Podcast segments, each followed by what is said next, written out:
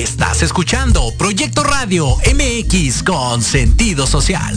Las opiniones vertidas en este programa son exclusiva responsabilidad de quienes las emiten y no representan necesariamente el pensamiento ni la línea editorial de Proyecto Radio MX.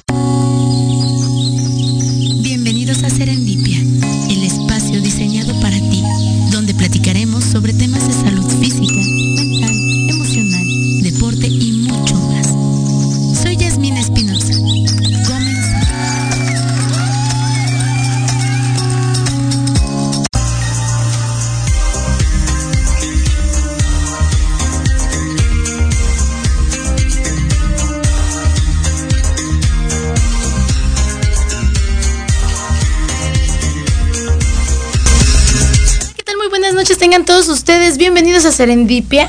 El día de hoy tengo un programa muy especial y este programa es especial porque tengo un invitado que yo admiro muchísimo. Desde un congreso que fui de tanatología y lo conocí ahí y lo seguí en sus redes sociales y luego tuve el, el placer de invitarlo a un par de, de programas y mientras más lo conozco, más lo admiro. Es de los pocos médicos que puedo yo decir que predican y viven la tanatología sin necesidad de hacer otra cosa más que vivir. Mi queridísimo doctor José Marcos Félix, bienvenido. Gracias, gracias. Qué, qué gusto que, que esté con nosotros y además gracias por darse el tiempo de, de acompañarnos. Eh, el doctor José Marcos Félix no solamente es médico oncólogo pediatra, que es una de las profesiones yo creo eh, más difíciles de manejar con base en el tema de el humanismo, en, te- en tema de, del acompañamiento, de, de esta parte de la compasión, que es una de las características del ser humano que, que a veces olvidamos, sino que también eh, da, da clases, prepara médicos, da conferencias, va a congresos y, y transmite todo aquello que él sabe, que él conoce, que él puede eh, compartir a partir de la experiencia que tiene con otros. Nuevamente, bienvenido, Doc. Y eh, el tema de hoy es eh, la, la medicina, pero desde esta parte humana, el, el humanismo que debiera, que, que tendría que ser eh, el que predican, el que manejan y el que utilizan los doctores en su práctica profesional, justamente por esto, ¿no? Los médicos trabajan con personas que son más que un paciente, un algo de un otro, con emociones, con sentimientos, con una historia. ¿Cómo es para José Marcos Félix definir para los otros el humanismo dentro de una profesión que además todo el mundo dice se necesita ser muy frío para poder tener esta profesión? Fíjate que primero muchas gracias nuevamente por la invitación. Yo creo que lo primero que, que hay que enfocarnos es, es que el humanismo no se da como tal, el humanismo lo tenemos que formar. Desafortunadamente, en carreras como la medicina, la enfermería, todo lo que tiene que ver con ciencias de la salud, la psicología, el contacto humano, creemos que ya lo traemos. Entonces, e- el primer grave error es, es pensar que el humanismo y el contacto, la empatía con, con el paciente se da solo por el hecho del título o, o de la formación, cuando muchas veces en la formación carecemos de esta estructura formativa, porque sí, nos enseñarán cardiología, reumatología, pero nos enseñan a tratar humanamente a los pacientes con enfermedades reumatológicas, nos enseñan a tratar humanamente los pacientes con enfermedades graves o con enfermedades no graves, es el principal problema. Y lo segundo es intentar vivirlo, como tú bien lo decías en la introducción, que mucho agradezco, que, que a veces no vivimos lo que hacemos. Y la falta de esa conciencia del contacto, del proceso, del camino, del acompañamiento, es lo que muchas veces nos hace alejarnos del paciente. Tengo que decirlo, algunas veces de forma inconsciente, porque nadie nos lo mostró a, nos- a nuestros maestros, nadie les enseñó a enseñar con humanismo, ¿sí? O desde una estructura pedagógicamente establecida para enseñar humanismo. Y lo segundo es que condiciones sociales, de violencia externa, de alejamiento, pues obviamente nos hacen eh, hacernos eh, un tanto fríos. El concepto es, es alexitimia. Entonces, en la lexitimia no reconocemos las, las, las, emociones de los demás y entonces ese alejamiento, ese enconchamiento, ese enfriamiento de la persona, muchas veces es por ignorancia del proceso, por, por miedo a sentir o, incluso por algún, pues, algún dolor interno de cada uno de nosotros que no sabemos manejar y que no sabemos eh, reconocer bien en nuestros pacientes y pues obviamente eh, nos afecta. Entonces nos protegemos. Eso que dice usted, a mí me encanta eh, exacerbarlo porque nos protegemos. Cuando nosotros creo que vivimos en una sociedad que no que le carga un, peso muy grande en los hombros al médico. Porque es, ay, él no siente. Él cada rato ve eso, él no, creo que le pase nada, él se va a su casa como si nada y nosotros nos quedamos aquí como pacientes. Pero vienen ustedes de una formación teórica donde les muestran cómo manejar a la enfermedad, más no al enfermo. Les enseñan cómo dar tratamiento y seguimiento a una enfermedad, más no al ser que está viviendo esa enfermedad y que emocionalmente, si no se siente escuchado, visto, atendido, no va a ayudar al proceso de mejoramiento en cuanto a lo curativo o en cuanto al proceso que ustedes pudieran tratar de, implementar en él. También tenemos que considerar algo, Doc. Usted ve la, eh, la parte del humanismo como un algo, como un bonus, como un... Deberíamos de tenerlo, pero si no, no como el caballerismo, la caballerosidad todos los hombres deberían ser caballerosos, no lo sé. Lo que sí es un hecho es que hay quienes desde chiquitos les enseñan a abrirle la puerta, enseñan a, darle su suéter. Hay que no. Cuando una mujer conoce un caballero, dice, e, es diferente al resto. En los médicos sucede. En los médicos puede haber médicos clínicamente muy acertados, quirúrgicamente muy hábiles, pero que ni siquiera te miran a los ojos. Y cada vez creo yo que se da más esta parte del acercamiento con el paciente, que es romper un poco con la estructura médica que había antes. Es, aquí hay una línea, aquí están los doctores, allá están los pacientes. ¿Y dónde están los familiares que contienen? ¿Y dónde están los familiares que también están pasando por un proceso? Llegas tú, te impartes clases, impartes cursos, pero sobre todo impartes este ejemplo de vida porque basta con que sigan en sus redes sociales, así búsquenlo en Facebook, José Marcos Félix, y van a ver sus reflexiones diarias de cómo él, sin necesidad de hacer un congreso tanatológico para médicos o un congreso él mismo de, un, humanismo para el mundo, él predica con esto. Es ver más allá de un expediente clínico. Fíjate que aquí hay una, una controversia entre el paciente y el médico, o tal vez es un pacto velado. ¿Cuál es ese pacto? hay una cosa que se llama paternalismo. Entonces es muy fácil dejarle toda la responsabilidad al médico y creer que es, él me va a curar y que él va a aguantar todos mis dolores y que si me pongo grave él va a tolerar el proceso. Es muy fácil para el paciente dejarlo en nuestras manos, pero también debo decirlo que al médico le gusta controlar ese poder, el poder de que cura. Y y, hay un concepto que he ido pues, estudiando a lo largo del tiempo que se llama omnipotencia terapéutica, que creemos que todo se puede curar. Y, la verdad es que eso pues también le lleva y ensalza al médico o a la médica pues en una soberbia, en un ego que, que, le, lleva a, controlar la situación. Entonces yo soy el médico que te cura o la médica que te cura y tú eres el paciente que te dejas curar. ¿Y sabes cuál es la gran falla? Que como tú bien lo, tú bien lo dijiste, el paciente, el familiar del paciente, la, red de apoyo del paciente no hace nada por ayudar a su paciente. Entonces se pierde esto que, se, que le llamamos este, decisión colaborativa.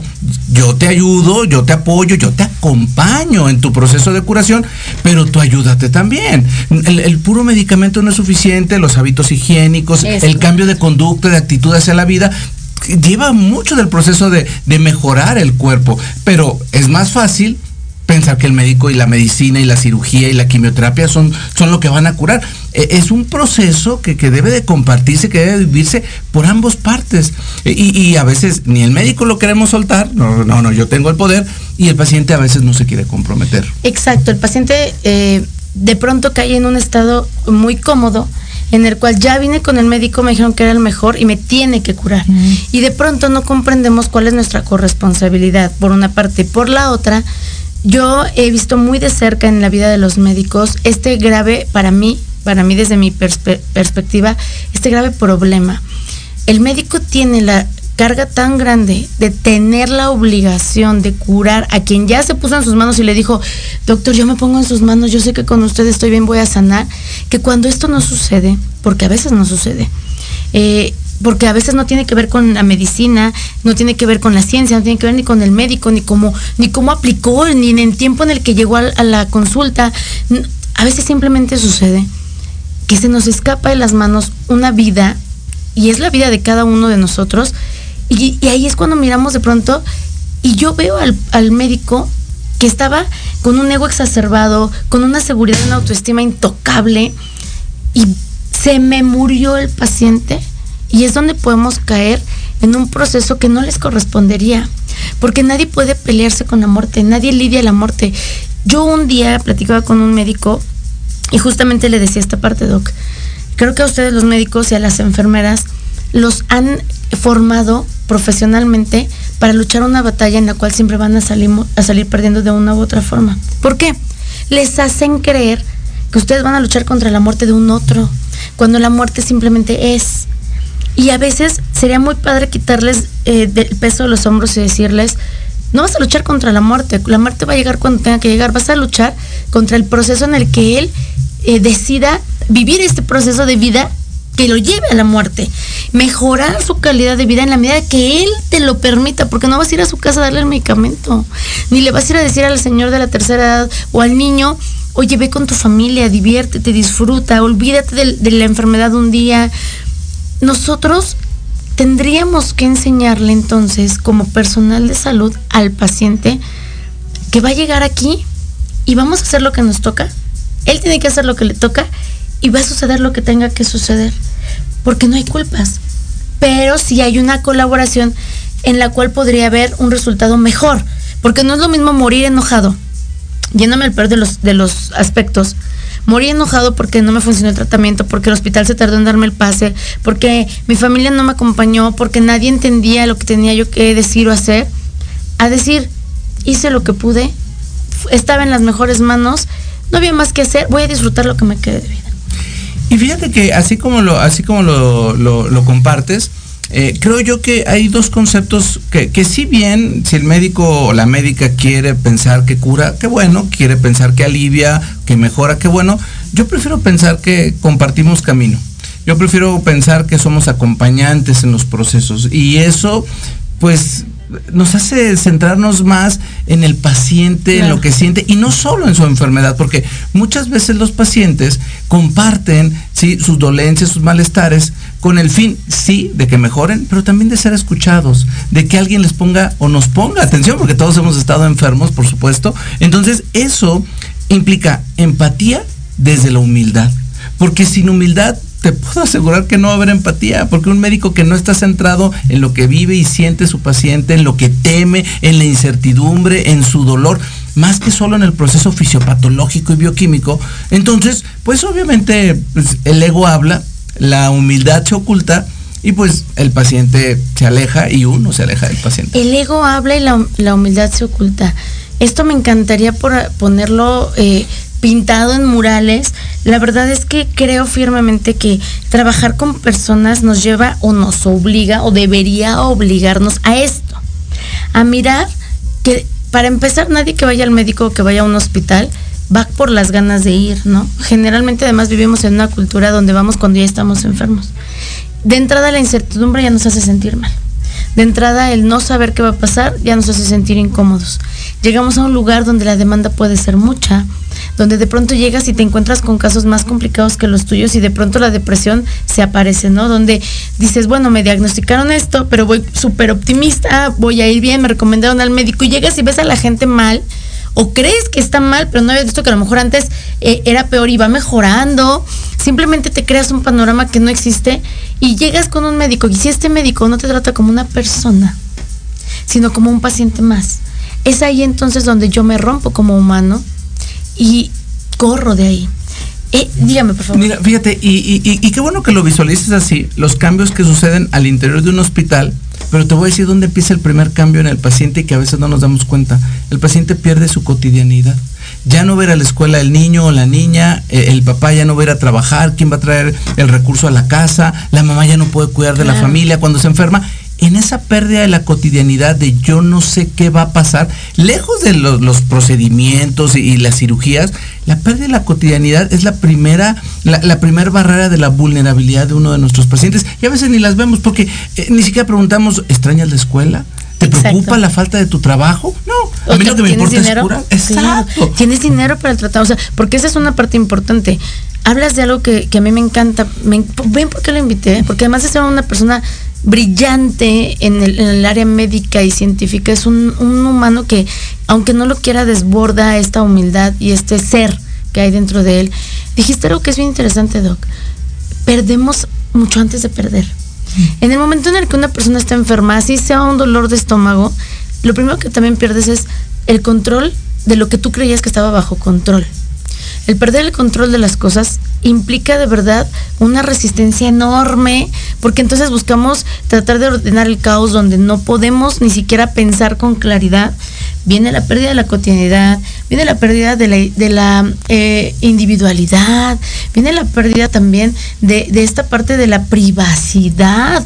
Un paciente enfermo, sin importar la edad que sea, sin importar si es un niño de tres años o si es un adulto mayor, al necesitar que un otro me acompañe al médico, que un otro me acompañe a bañarme, que un otro me ayude a ponerme la bata, que un otro me, lleve a desayunar, ya perdió su, esta, esta cosa que nosotros además damos por hecho y no valoramos, que es nuestra parte privada, pero además también nuestra parte personal. Este espacio se vulnera.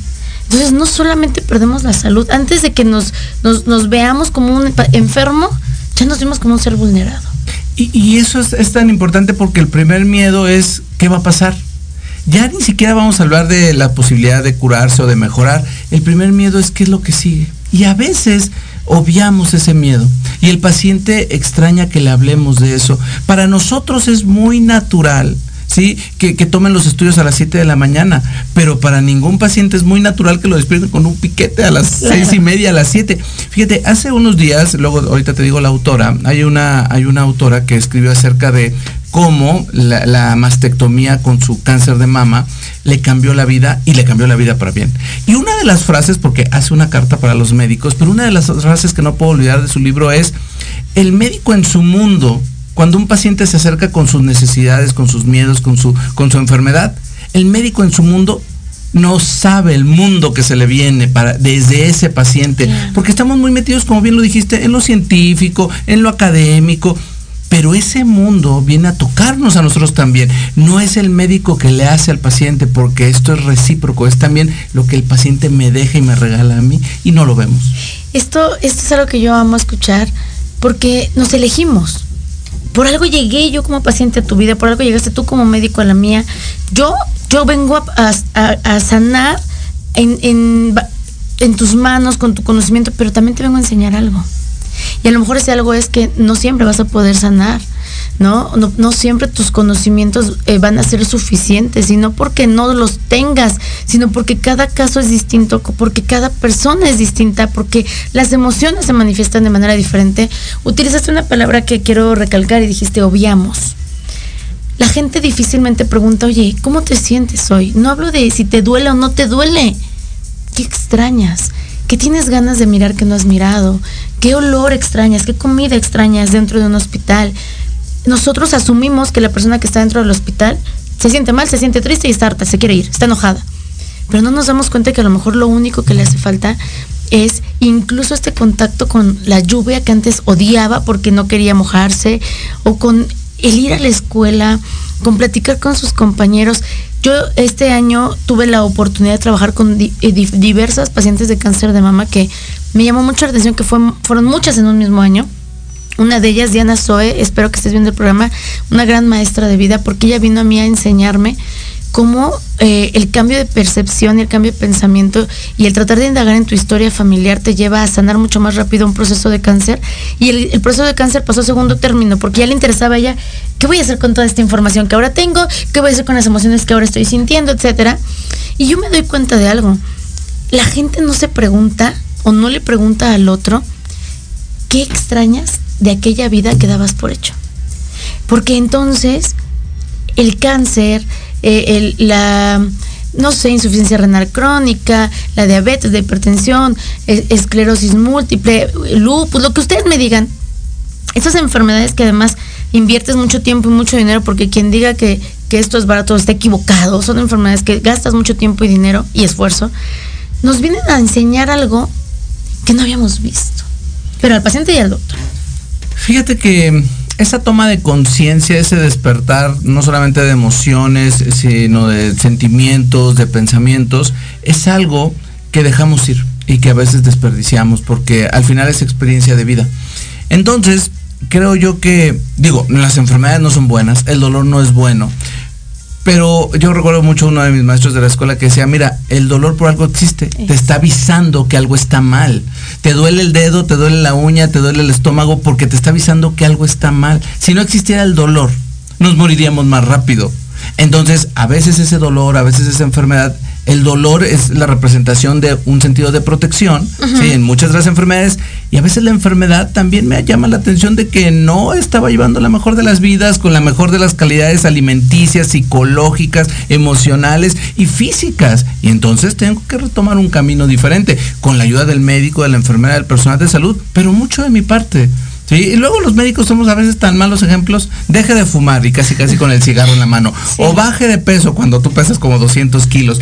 A veces el ejemplo también le hace falta al paciente. Claro, yo había visto en alguna de las publicaciones que usted tenía en su Facebook de niños que le dan regalos de muñecos de plastilina hechos con sus manitas, dibujos, galletitas que ellos hacen. O sea, el niño internado en el hospital sale del hospital y lo primero que hace es un algo para el doctor, para el médico, para el héroe que me está atendiendo. Y yo, yo quisiera preguntarle a usted, ¿qué se siente? Porque quisiera que todos los médicos que ven este programa, las enfermeras que lo ven, cuando de pronto, sin importar cuánto, cuánto pesa el cheque mensual, quincenal de una institución, las prestaciones y todos los premios que pueda haber, cuando un alguien tiene su vida, eh, llamémosle así, pendiendo de un hilo, y de pronto pasa semanas o meses internado en un hospital y tienen una pequeña oportunidad de salir del hospital. Piensa en hacerle un regalo a usted. ¿Qué se siente, Doc? Fíjate, voy a ir más allá de qué se siente. Yo creo que más bien te voy a hablar de, de dónde viene. Y lo voy a robar de las palabras de un cantautor, no sé de dónde, que dice que, que el agradecimiento es la memoria del corazón. ¿sí? Este, si, si lo vemos así, cada cartita que me regalan los niños cada vez que me traen una mamá de comer o a mí y a mi compañera que habitualmente pasan fin de semana. E, e, ese, eso que me regalen, cueste lo que cueste, eh, el valor es mucho más alto. No si está rico, no si está bonito, no si está bien coloreado, no, es porque viene de su corazón, donde al menos su gratitud se muestra ahí. Y sentir que estás ahí, uff, o sea, es como, como me guardaron un pedacito de cielo y ahí me pusieron. Estar en el corazón de un niño, de una niña y que, y que te traiga un regalo cuando fue al mar o que, o que compró algo para ti o que me trajo mi tacita de Star Wars porque saben que me gustan mucho las cosas de Star Wars. Eso te lo juro que, que saber que, tienes un espacio en ese corazón y que, es, y que lo expresa con gratitud es una bendición. un espacio además en un corazón que pudo haber colapsado en cualquier momento de dolor, de tristeza, de miedo, de angustia, de soledad. Ver las cosas desde esta otra percepción podría ayudar a que el cuerpo médico, el cuerpo de enfermería pueda tocar un poco del cielo con cada paciente y es una oportunidad que no se deberían de negar. Que llegue un paciente que te, que te lejos de cualquier eh, cuestión económica te diga, te traje esto y estaba pensando en ti, y tengo esto, te tenía en la mente cuando me estaban haciendo, eh, dando el diagnóstico, sé que voy a estar bien porque ahora veo las cosas de una manera diferente. ¿Qué es para un médico? De verdad, yo, yo lo digo, yo puedo ver con los pacientes agradecidos muchas cosas, pero ¿qué es para un médico? Estar en continuo, bueno, un médico como usted, porque es una, usted es una gran excepción a muchos médicos, estar en continuo contacto, hombro a hombro, codo a codo con la muerte, sin pelearte con ella. Pues mira, yo creo que los niños y las niñas que, me han dado la oportunidad de acompañarlos me han enseñado muchas cosas. Y muchas de esas cosas es, es conciencia, eh, es, es conciencia de que esto es un acompañamiento, que el camino a veces tiene un fin y que el camino a veces tiene otro fin y que cualquiera que sea eso, ese fin, sea para seguir vivo o sea para despedirnos de esta vida, pues cualquier camino acompañado es bueno. Eh, eh, y eso creo que es lo más importante. ojalá, ni siquiera voy a decir que, todos los niños se curen, ojalá y no se enfermaran. Ojalá, pero pensar esa utopía es difícil en nuestro mundo y no solamente hablo del cáncer, como bien decías, enfermedades del corazón, enfermedades como la desnutrición, el abandono, enfermedades sociales como la violencia, como la violencia de género. O sea, ojalá y no existiera nada de eso, pero existe y hay que enfrentarlo. Y si algo me han enseñado los niños es a enfrentarlo con una sonrisa cada día que te lo puedo asegurar que hay fines de semana o días muy complicados en el hospital y, una sola manifestación de, ese cariño de los niños eh, me, lleva a pensar en que, en que el acompañamiento se tiene que dar para cuando el paciente se cura o cuando no se cura. Y algo que siempre les recuerdo a los alumnos es, es, es, es cierto, el cáncer nos puede arrebatar la vida de esos pacientes, pero que no nos arrebate la sonrisa, que no nos arrebate la oportunidad, que no nos arrebate la posibilidad de haber compartido camino de forma digna. Que no nos arrebate además el, esta ganancia de ir descubriendo que siempre ganamos. Porque el tiempo que tú le regalaste una sonrisa a un paciente, que la tomaste la mano a un bebé, porque yo he visto las fotos que subes donde pones tu manita y te agarra el niño, ese tiempo valió oro para ese, ese otro que, la muerte no es con quien vamos a lidiar, vamos a lidiar con la mala forma de vivir. Esta parte yo, yo quiero que ustedes lo consideren porque para mí es algo muy importante que siempre comento. La muerte es un área de oportunidad para mejorar nuestra forma de vida sí o sí. Ese paciente que tiene una enfermedad eh, crónico-degenerativa o terminal que de pronto dice, es que, es que, ¿cómo me puedes decir a mí, Yasmin, que la enfermedad me está ayudando a mejorar mi, mi calidad de vida? Y no ha visto que nunca antes había ido a un nutriólogo. Que nunca antes había tenido a todos sus hijos, a todos sus nietos juntos, viéndolo todos los días. Que a lo mejor no, nunca le habían concedido tan fácilmente el vámonos de vacaciones. Mejoró tu calidad de vida, por supuesto. Qué triste, qué desafortunado que sea en este punto en el que tú crees que era la única forma de que así sucediera. Pero también hay personas que ni así pueden cambiar su vida. Y, fíjate, ahorita que comentas eso, eh, te voy a decir algo no hay que ver solo absolutos. Significa que estar vivo no es el 100% de bienestar y estar muerto no es el 100% de problemas. Hay pequeñas victorias diario. Y, estar vivo no es la gran victoria y estar muerto no es la gran derrota. Si hoy estamos bien, si hoy estamos, hoy conseguimos una sonrisa, hoy mejoró el dolor de un paciente, hoy salió de su cirugía bien, son pequeñas victorias que nos llevan a un camino. No sé cuál es el fin, pero vamos avanzando con pequeñas victorias diarias. Qué difícil y qué complicado, qué, qué complicado es empezar a ver estas pequeñas victorias. Y lo digo porque justamente decía yo al inicio del programa, damos por hecho. Mm. Las personas que hoy gozamos de un bienestar en nuestra salud, no, no agradecemos que hoy venía, por ejemplo yo, ¿no? Yo puedo llegar y decir, estaba atoradísima en el tráfico y casi no llego pues sí, pero hay personas atoradísimas en un hospital esperando una quimio, esperando un trasplante y seguramente aunque quisieran llegar pues no podrían. Pero das por hecho. Das por hecho que hoy fue un día terrible porque tuviste una carga extraordinaria de trabajo, porque te dolió la cabeza, porque se te subió la presión, pero no valoras el tiempo que no estuviste así. Somos una sociedad, somos unos profesionistas, somos seres eh, humanos que somos muy acostumbrados a ver lo que nos hace falta cuando comenzamos a perderlo o cuando lo perdimos pero no vemos lo que todavía tenemos y lo que hemos tenido durante mucho tiempo.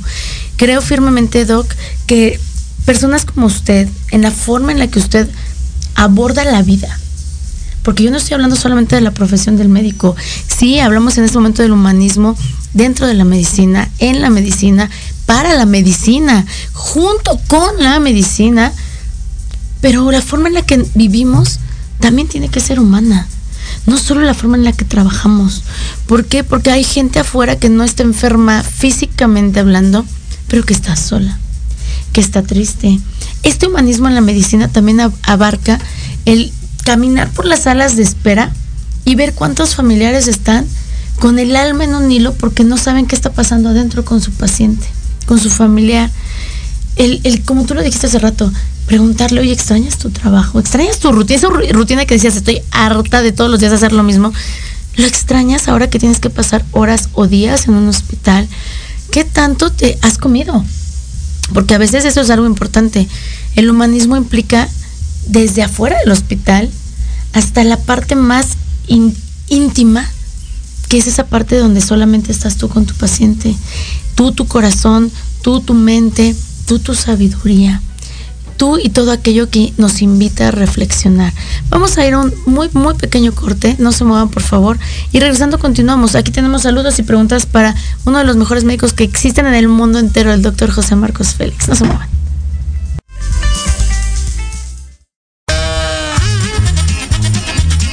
Oye, oye, ¿a dónde vas? ¿Quién, yo?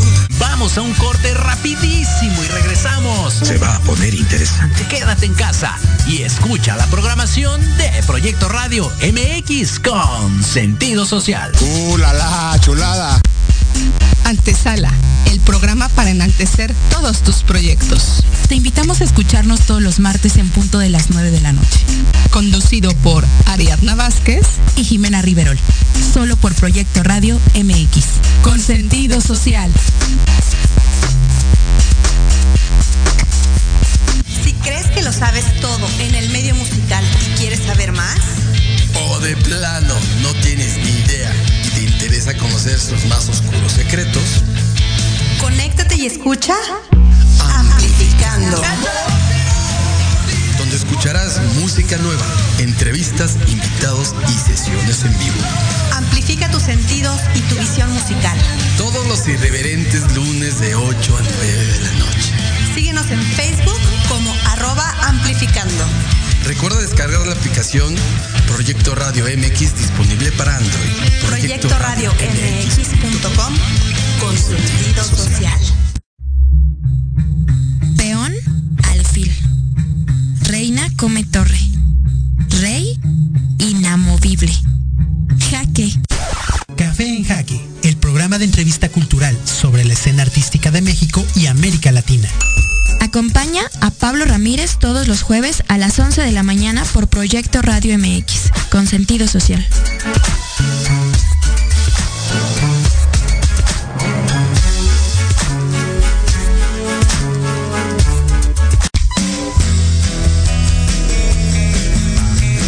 ¿Te gustaría que tus hijos fueran adultos exitosos? ¿O qué tal tener una mejor relación con ellos? Todos necesitamos un apoyo de vez en cuando, ¿no crees?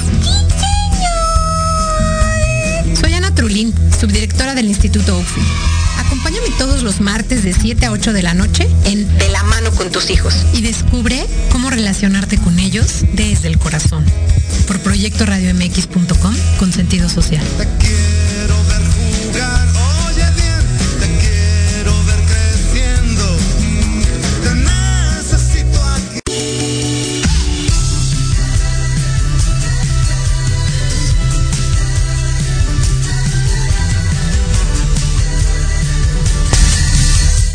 Y como les decía, no nos tardamos nada porque no puedo desaprovechar al doctor José Marcos Félix aquí conmigo. Y voy a mandarle saludos a la gente que nos está viendo. Claudia Suárez, Liz Pérez y dice Carlos Escobar, buenas noches, saludos ya el doctor Félix. Dice, excelente escuchar este tema de salud unido al humanismo. Un fuerte abrazo. Saludos a Karime Contreras que dice saludos a la mejor tanatóloga. Te mando muchos besos. Carol Pozos dice, honor escucharte, es un tema tan interesante. Saludos ya el doctor eh, el doctor Félix dice, los admiro mucho. Gigi García dice, saludos, qué padre escucharlos tanto como aprender, gracias. Besos a todos ustedes. Raúl García, te mando besos. Te mando muchos besos, mi queridísimo Arturo Javier. Dice Liz Pérez, buenas noches, un tema interesante y mucho que aprender. Stephanie Hernández dice, es un tema interesante y son cosas que después de tanto trabajar, el recibir una muestra de agradecimiento e- es una caricia al corazón. Saludos a Jazz, al doctor Félix, y que nos muestre este lado humano tan hermoso. Claudia Suárez dice buenas noches, le interesa mucho el programa. Diana Bernal, Susi Mora, saludos, y a toda la gente que nos está viendo. Doctor José Marcos Félix, esta parte del humanismo, ¿qué tanto se le ha complicado a usted hacerla llevar, introyectarla, compartirla, empapar a sus alumnos, a sus colegas, con este baño de humanismo? Mira, qué bueno que lo preguntas. Este, este semestre también, bueno, ya llevo algunos semestres dando clases para, para universidades fuera de la ciudad y una de ellas está en Mérida. Ajá. Y una de las alumnas me decía, doctor, eh, porque ya despedí mi curso este semestre, ya fue su última clase y la, la alumna me decía, doctor, es que estoy tan agradecida con usted porque nos enseñó la oncología de la realidad, dice.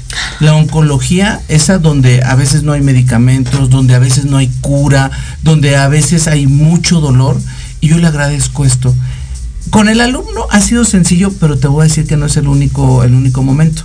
Hace dos semanas para la sociedad, para la, para la Sociedad Médica de Alergólogos e Inmunólogos Pediatras, di una charla muy similar de humanismo y te voy a decir cuál es mi como mi, mi, mi aviso. Cuando me piden más charlas de humanismo, de profesionalismo, de identidad profesional que de oncología pediátrica, es que algo hay por ahí, que Sí, algo se correcto. mueve en el río. Y eso me, ha- me gusta mucho.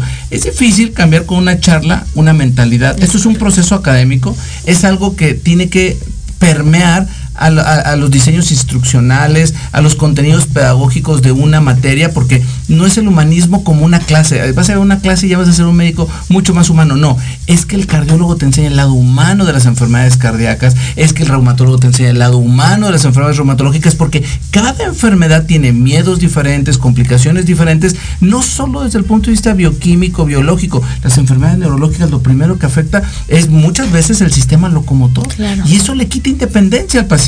Imagínate las enfermedades neurológicas donde pierden la posibilidad de recordar cosas. O sea, cada patología tiene necesidades, sí, técnicas, eh, fisiológicas, farmacológicas, pero también humanas.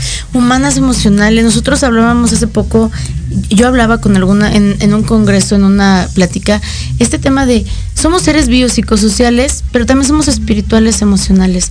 ¿Qué hablamos de esto? La espiritualidad, sin meternos en religiones, porque yo siempre lo he dicho, las religiones son eh, la forma en la que vive cada persona y yo lo respeto. No te voy a decir a ti cómo debes vivir tu vida.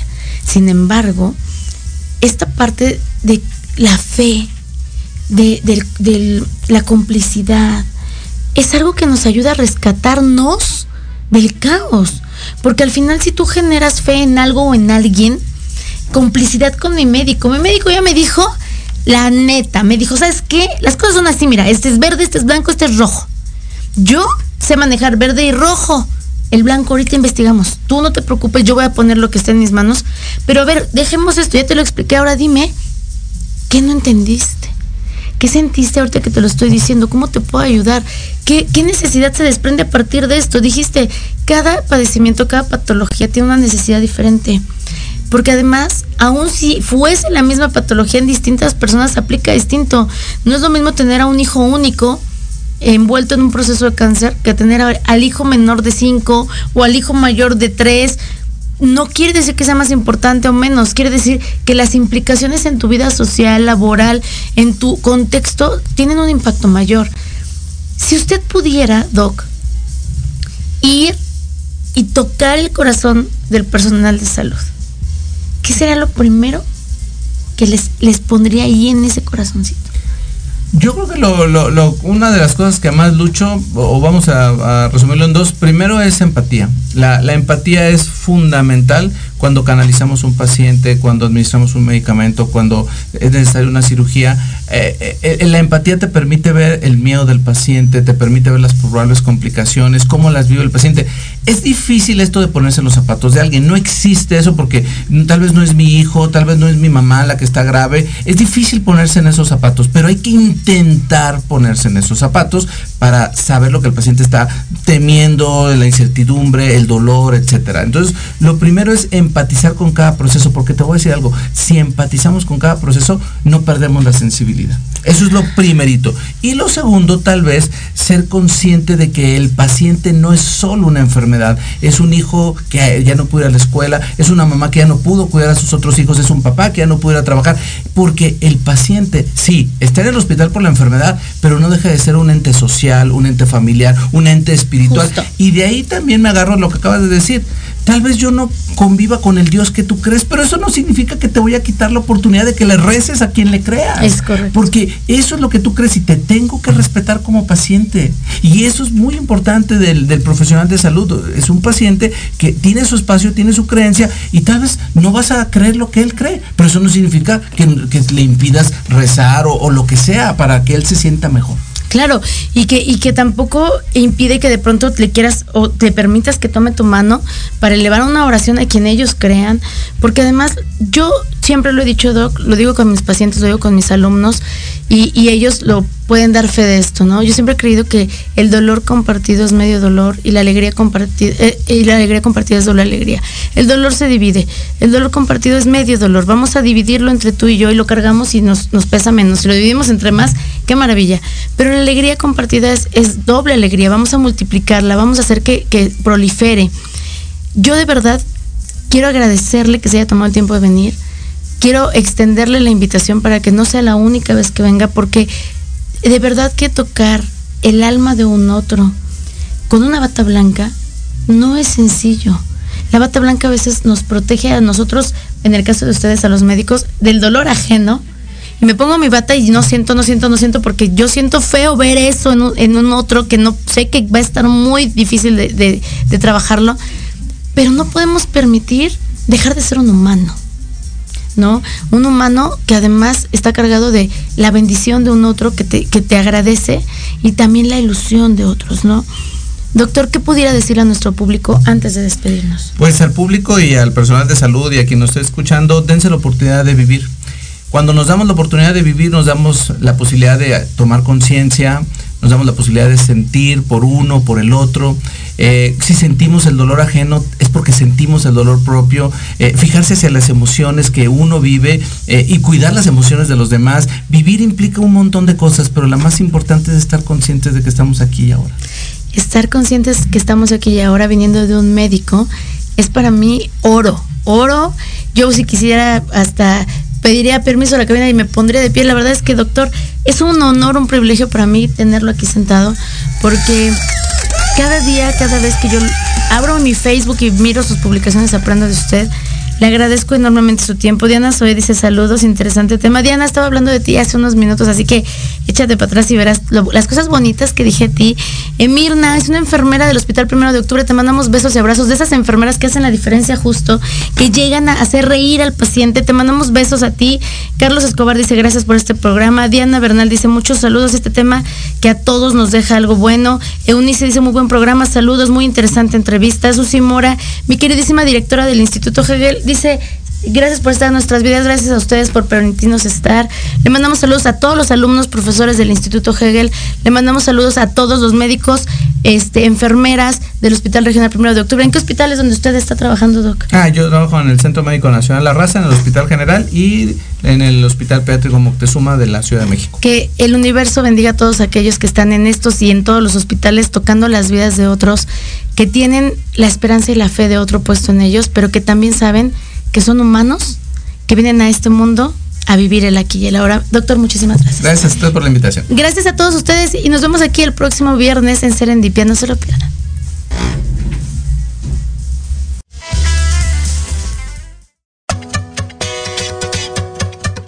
Gracias por acompañarnos una noche más en Serendipia. No olvides seguirnos por nuestras redes sociales, Y en Facebook e Instagram como Serendipia JE y Serendipia. Los espero el próximo viernes en Proyecto Radio MX con sentido social.